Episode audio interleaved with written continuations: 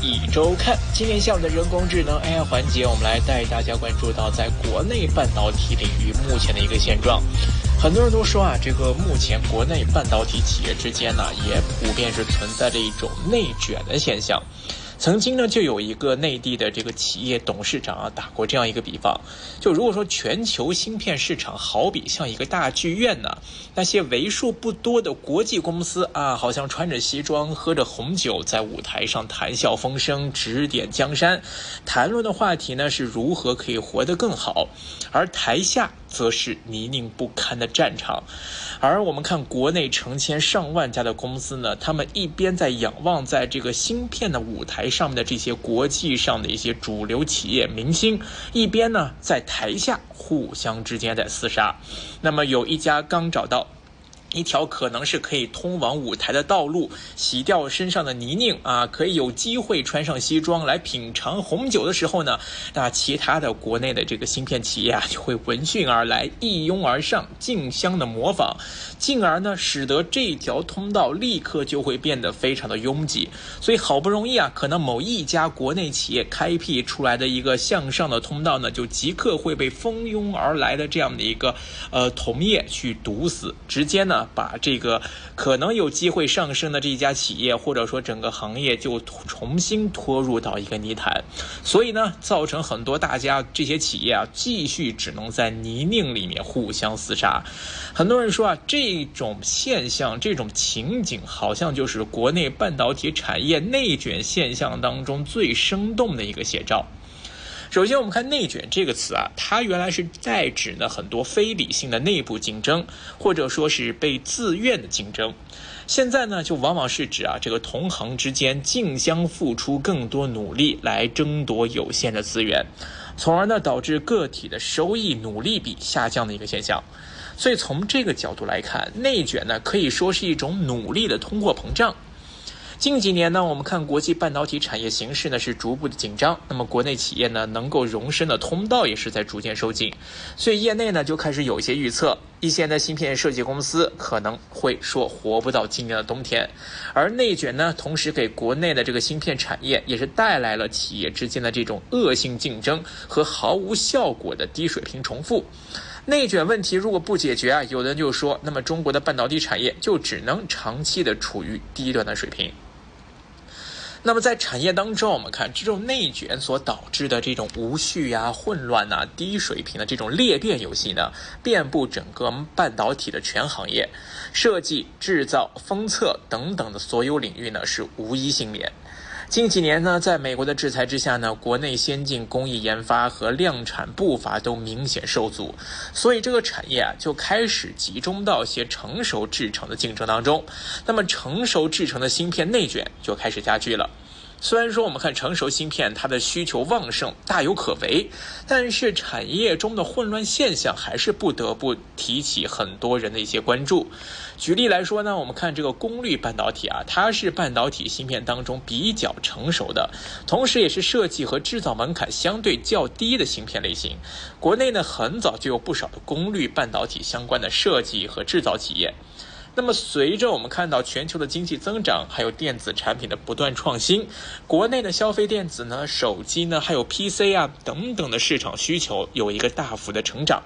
国内品牌的这些市场份额的高速增长，也带动了这种功率半导体的强劲需求。许多呢国内的芯片公司也取得了相当不错的成绩。然而呢，当经济增速放缓、市场需求下行的这样的一个行业开始出现变化的时候呢，因为全民造型热潮而创立的几百家的功率半导体公司，既有 IDM 的模式，那又有 Fabless 的模式，所以呢，也上演了一场主底竞。争的这种游戏，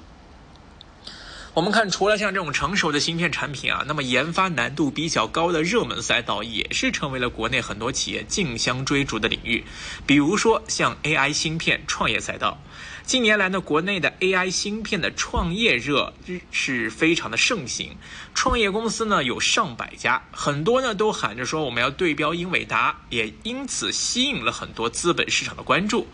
那么时常会传出啊，又有一单千万级啊，或者是上亿级的这样的融资的一些讯息出来。然而，很多进入者他们并没有盘清芯片创业的逻辑，设计能力跟市场开拓应该是两条腿走路。自身造血能力无法发展起来的话呢，始终还是熬不过产业的冬天。所以内卷啊，我们看带的最直接冲击最大的呢，首先是在人才方面，高薪挖角啦、拆墙之风啦，在行业当中是比比皆是。呃，你砍我膝盖，我砍你脚脖子；你拆我房梁，我推你墙。大家互相是在拆东墙补西墙，互相之间的人才竞争、高薪挖角是频繁出现。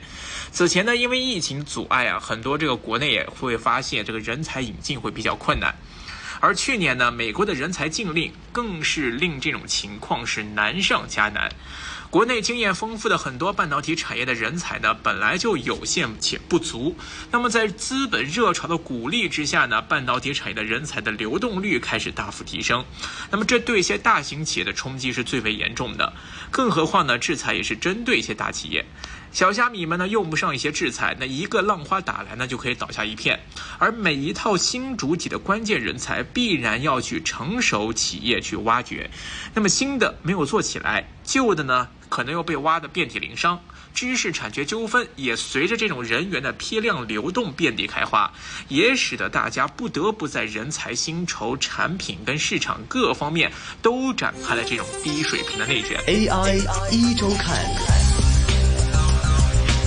那这种芯片行业内卷带来的这种产业火热的现象，也导致地方政府之间也开始内卷。前几年我们看很多地方的一些政府啊，他们开始冲动投资，在没有充足的产业调研跟资源的梳理之下，就开始相互攀比，盲目的投资，导致很多项目呢快速上马，也致使产生了一些项目的烂尾，还有产能过剩等等的风险都开始激增。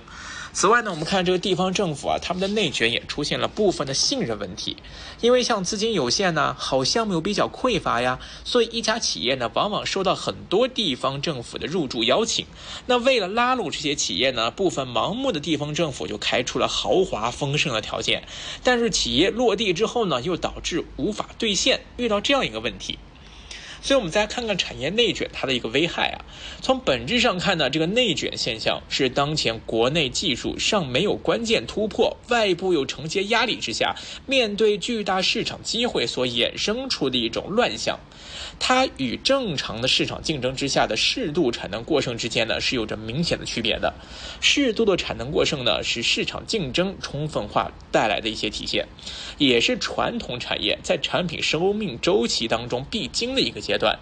大部分的企业产量规模、创新能力仍然是在继续发展，但是受市场需求限制而难以获得更高的利润。而内卷的情况呢，是企业之间在恶性竞争。内斗的结果呢，产业规模跟创新都在恶性竞争当中啊，导致难以为继的情况。对企业来说呢，这个内卷之下，那么企业之间呢，为了去争取订单、争取市场份额，所以会竞相的压低价格，形成恶性竞争，最终导致低价成交，利润微薄，甚至亏损。那么企业丧失了定价权跟话语权，而在低价竞争之下呢，产品的质量又难以有保障。那么这样进而会严重影响行业的利润和产业的整体形象，利润大幅降低之下呢，企业对于技术的研发跟投入就不会充足，所以呢，创新也就会跟着乏力。而从资本市场角度来看呢，市场产品同质化的竞争激烈呢，企业内卷现象层出不穷，会导致市场红利会逐渐的缩小，在一级市场涨、二级市场跌的情况之下呢，资本红利也将会逐渐消失。未来五到十年，那么产业将会高度依靠政策的红利。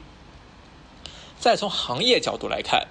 底端领域企业扎堆进入，造成了产业资源、人力资源的分散跟极大浪费，行业生产效率呢也会大幅降低。在缺乏行业规范管理和大量社会资本逐利的驱使之下呢，行业将会陷入价格战、资本战，而行业的内耗将会难以持续对抗不断加压的这种外部环境。所以呢，从根本上要想发展国内的芯片啊，有人就提出啊，首先就是要破除价格战、内斗、扎堆跟风、产能过剩等等产业内的这种内卷现象。所以呢，有的人认为可以从几个方面可以考虑进行一些着手跟改变。首先呢，就是加强顶层的规划，政策引导资源高效有序的配置。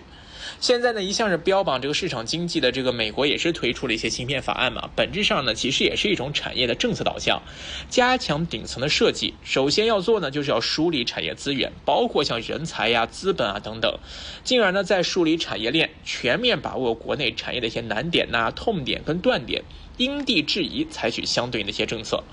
同时呢，对于各地方政府呢，要进行一些专业的一些指导，根据一些各地的优势跟资源的实际情况来进行一个统筹规划，各有分工，那么避免地方政府啊在建设半导体的一些相关的这个产业布局上内卷起来。其次呢，我们看在芯片的产品类型上看呢，多做些成熟工艺、终端的一些芯片产品。从设备材料跟产能情况来看呢，在这两部分国内受到影响相对比较小，当然也是国内最容易突破的领域，市场范围同时也是最大的一个领域。低端产品啊，当然量很大，难度比较小，但是同时利润也很微薄。国内企业呢，经过几年这个基础发展呢，做的已经比较好了。而高端产品它的难度比较大，而国内产业链又不完全，产能呢依赖于外部，所以对于这个中国半导体来说，做中档芯片是当下来说可能是最好的一个选择。另外呢，我们要注意，就是要鼓励企业进行一些并购重组啊，将这个强节点之间呢进行一个互相的这个关联，加速产业结构性的一个升级。再者呢，在促进下产业的协同啊，终端的一些芯片龙头跟制造龙头呢，也需要进行一个深度绑定的一个合作。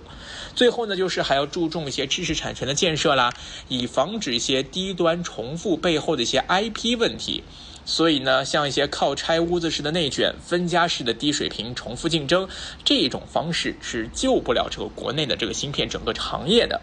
所以，我们看新公司的增加也好，人才的流动流动也好，一定程度上呢是加剧了国内芯片低端产品的重复，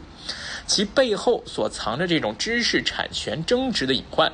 当法律越来越健全，行业有了一个明确的界限，那么这样的产业环境呢才会更加向上，而创新的氛围也会更加活跃。